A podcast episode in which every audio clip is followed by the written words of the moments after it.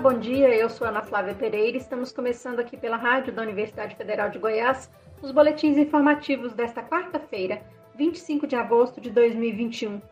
Nossa programação você pode acompanhar nos 870m, pelo site radio.fg.br e pelo aplicativo MinUFG. Os boletins informativos da Rádio Universitária você encontra disponível também em formato de podcast nas principais plataformas digitais. Pandemia de Covid-19 não acabou e o coronavírus continua circulando, adoecendo e matando pessoas. Mesmo assim, muita gente segue sem se vacinar ou deixa de completar o esquema vacinal que garante mais proteção contra a doença.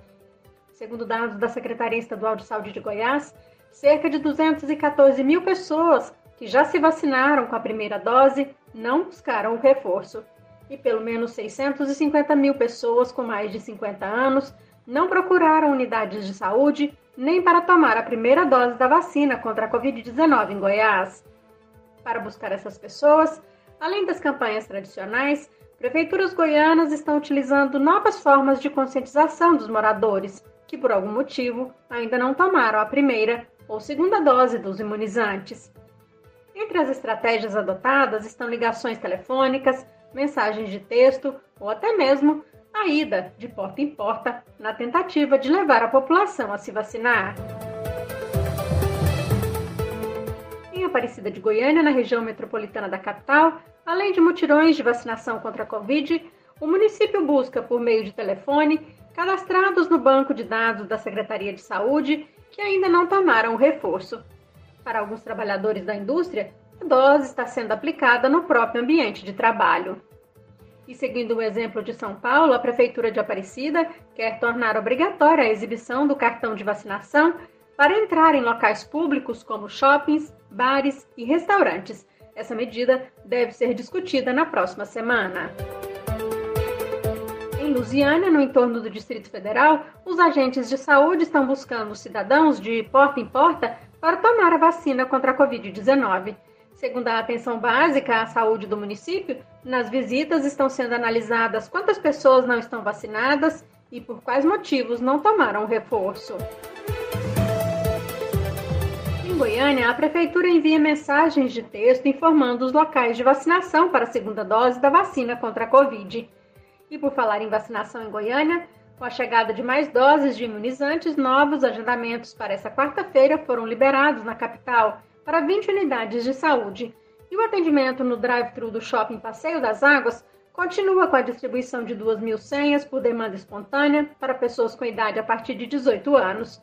Para a segunda dose, a Secretaria Municipal de Saúde disponibiliza, por demanda espontânea, nove pontos de vacinação para as pessoas que receberam a primeira dose da AstraZeneca, Coronavac e Pfizer.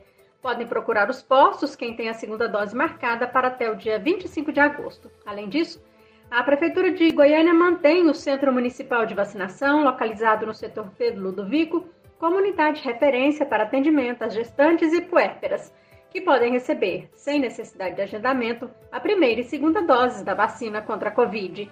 No local, também há atendimento aos idosos com reforço vacinal em atraso. Também porque recebeu nova remessa de vacinas contra a Covid, a Aparecida de Goiânia retomou hoje a aplicação da primeira dose na população da cidade acima de 18 anos no drive-thru da cidade administrativa. E a partir de amanhã será retomada também a aplicação de primeira dose no drive-thru do Centro de Especialidades. Nos dois drives, o atendimento é por livre demanda, sem necessidade de agendamento, das 8 da manhã às 6 da tarde. Já nas UBSs, o atendimento é feito de 8 da manhã às 4 da tarde, mediante agendamento pelo aplicativo Saúde Aparecida. A central de imunização atende também por agendamento, de 8 da manhã às 6 da tarde. Os pontos de aplicação da segunda dose em Aparecida seguem normalmente. No posto de vacinação do Aparecida Shopping, o funcionamento é de 8 da manhã às 6 da tarde, de segunda a sexta. As 5 BS e a central de imunização também aplicam segunda dose dos imunizantes. O funcionamento é de segunda a sábado, de 8 da manhã às 4 da tarde, e não é necessário agendamento ouça isso. Especialistas já falam que a tendência é a Covid-19 se tornar uma doença endêmica, ou seja, o vírus da doença irá circular continuamente em menor escala e de maneira sazonal. Vamos ouvir a reportagem. Com o avanço da vacinação, especialistas consideram que o mais provável é que a pandemia do novo coronavírus evolua para uma situação de endemia, que é quando o vírus continua circulando em menor escala e de forma sazonal, como acontece com a gripe e o H1N1.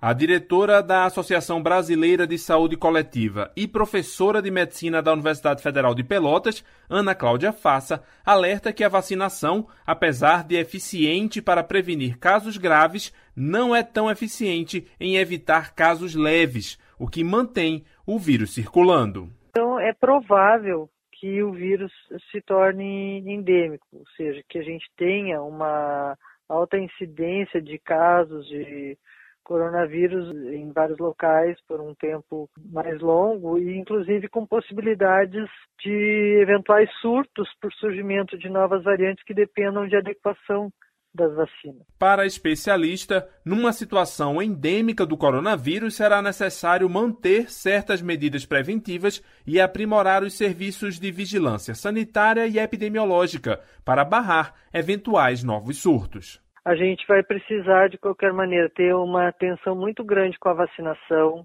ter uma atenção muito grande com a vigilância epidemiológica, com o rastreamento de casos e seus contatos de forma muito mais ampla, com uma, com uma possibilidade maior de testagem em tempo oportuno, para que a gente consiga fazer a interrupção da transmissão de forma mais efetiva. A presidente da Sociedade Brasileira de Imunizações do Distrito Federal, Cláudia Valente, também acredita que o mais provável é que a pandemia evolua para uma endemia. De toda forma, a especialista acredita que a vacinação em massa trará de volta certa normalidade. Acima de 90% da população vacinada, o sonho das pessoas de uma vida voltar ao no, quase normal, a gente consiga não ter necessidade de usar máscara. Hum. Isso vai ser possível. Os principais fatores apontados pelas especialistas que tornam ainda incerto o futuro da pandemia são as dúvidas sobre o tempo em que permanece alta a imunidade das pessoas já vacinadas ou que tiveram a doença, a necessidade ou não de uma dose de reforço para o conjunto da população e o risco de novas variantes resistentes às atuais vacinas. Da Rádio Nacional em Brasília, Lucas Por Deus Leon. De Medicina da Universidade Estadual de Goiás, UEG, querem paralisar o curso até que haja condições para a retomada da formação com qualidade. Eles dizem que faltam estrutura para o ensino remoto, professores e laboratórios para aulas práticas. Criada em 2017 na cidade de Tumbiara, como segundo curso de medicina público no estado de Goiás, a graduação na UEG encontra dificuldades desde o primeiro vestibular, realizado em 2018 segundo nota publicada pelo Centro Acadêmico no início deste mês. A UEG realizou apenas dois vestibulares para medicina. No ano passado, havia 48 alunos matriculados, mas de lá para cá, 10 deles desistiram. Os que resistem estão no terceiro e no quinto períodos. Segundo os estudantes do curso, são muitos os problemas.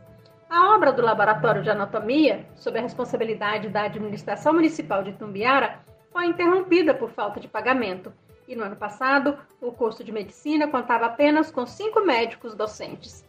Em fevereiro deste ano, o Conselho Superior Universitário da UEG decidiu suspender o vestibular de 2021 para medicina, depois de receber um relatório do Conselho Regional de Medicina, o CREMEGO.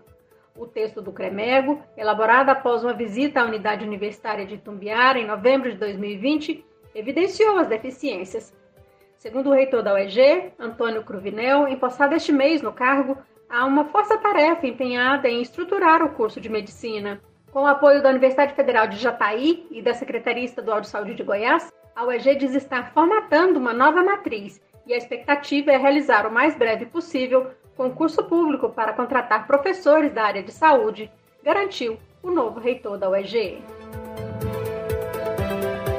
Servidores do INEP, o Instituto Nacional de Estudos e Pesquisas Educacionais Anísio Teixeira, órgão no Ministério da Educação responsável pela aplicação do Enem e outras avaliações, estão receosos de que o Instituto perca o controle da composição das provas desses exames e não consigam impedir que interessados obtenham vantagens ilícitas ao participarem da composição das questões. O temor dos servidores do INEP foi revelado depois que um documento divulgado pelo jornal O Globo mostrou que o Instituto estuda a possibilidade de terceirizar a formulação de perguntas do Exame Nacional do Ensino Médio, o Enem, e a calibragem dos níveis de dificuldade da prova. O documento, disponível apenas para servidores da autarquia, é assinado pelo chefe da Diretoria de Avaliações da Educação Básica, Anderson Soares Furtado de Oliveira. No documento, ele pede que até 31 de agosto, servidores do órgão apresentem os prós e contras de dois cenários. O atual, no qual o próprio INEP formula, por meio da rede de colaboradores, as questões que formam o Banco Nacional de Itens, uma espécie de arquivo com perguntas pretestadas que podem ser usadas em avaliações como o Enem e o Sistema Nacional de Avaliação da Educação Básica, o SAEB. E um outro cenário, com a possibilidade de terceirizar essa etapa, ou seja, uma empresa seria contratada para elaborar e revisar os itens, além de equilibrar os níveis de dificuldade das provas. O receio dos servidores do INEP com uma possível terceirização vem de um histórico de interferências anteriores na composição das provas do Enem e outros exames. Em 2019, por exemplo, o INEP criou uma comissão para fazer uma leitura transversal das questões que compõem o banco de itens do Enem.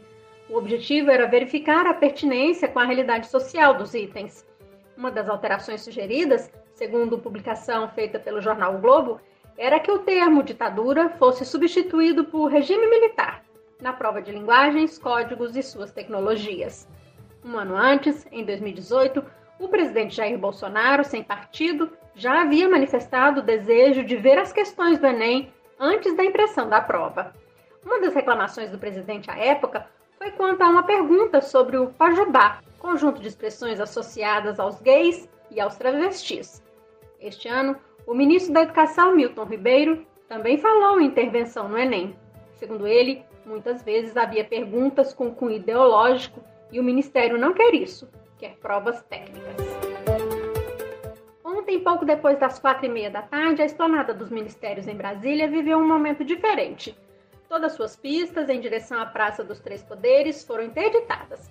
Elas ficaram fechadas para o tráfego por cerca de uma hora por centenas de indígenas de várias partes do país. Eles protestam contra medidas que dificultam a demarcação de suas terras e incentivam atividades de garimpo. Depois de protestarem em frente ao Congresso Nacional, Enquanto um grupo permaneceu próximo ao Palácio do Planalto, sede do governo federal, outro marchou até o prédio do Supremo Tribunal Federal, onde está previsto para essa quarta-feira o julgamento de um recurso que pode instituir o chamado marco temporal para demarcações, defendido por ruralistas e considerado muito prejudicial aos indígenas. Ao anoitecer, os manifestantes iniciaram uma vigília, iluminada por velas, em frente ao STF. Durante todo o tempo, os representantes de diversas etnias dançaram e cantaram músicas indígenas. Na reportagem a seguir, vamos saber mais sobre a movimentação dos indígenas em Brasília e o acampamento Terra Livre, que deve ficar montado até sábado na esplanada. Sobrevivência. Esse é o foco do evento Acampamento Terra Livre, montado até sábado, dia 28, aqui em Brasília. Mais de 5.500 indígenas participam do acampamento e outras delegações ainda estão a caminho. A programação conta com várias ações todos os dias, como plenárias e discussões sobre território, produção sustentável, direitos e outros assuntos. O assessor político da APIB, Articulação dos Povos Indígenas do Brasil, Marcos Sabaru, diz que a meta é articular os povos e manter a luta pelos seus direitos. Mostrando o povo as ameaças, os golpes, os retrocessos, os perigos que tem a nossa, o nosso modo de vida e aos nossos territórios. Né? O evento acontece na semana em que o Supremo Tribunal Federal deve retomar o julgamento do marco temporal para a demarcação de terras indígenas. A sessão está marcada para esta quarta-feira, dia 25. A tese é que a demarcação deve ser feita somente se o povo que reivindica a terra a ocupava no dia 5 de outubro de 1988, quando a Constituição Federal foi promulgada. A ação trata de um pedido de reintegração de posse do governo de Santa Catarina contra o povo Xoclengue. A decisão é de repercussão geral e vai afetar todas as deliberações da Justiça e ações administrativas e legislativas no país.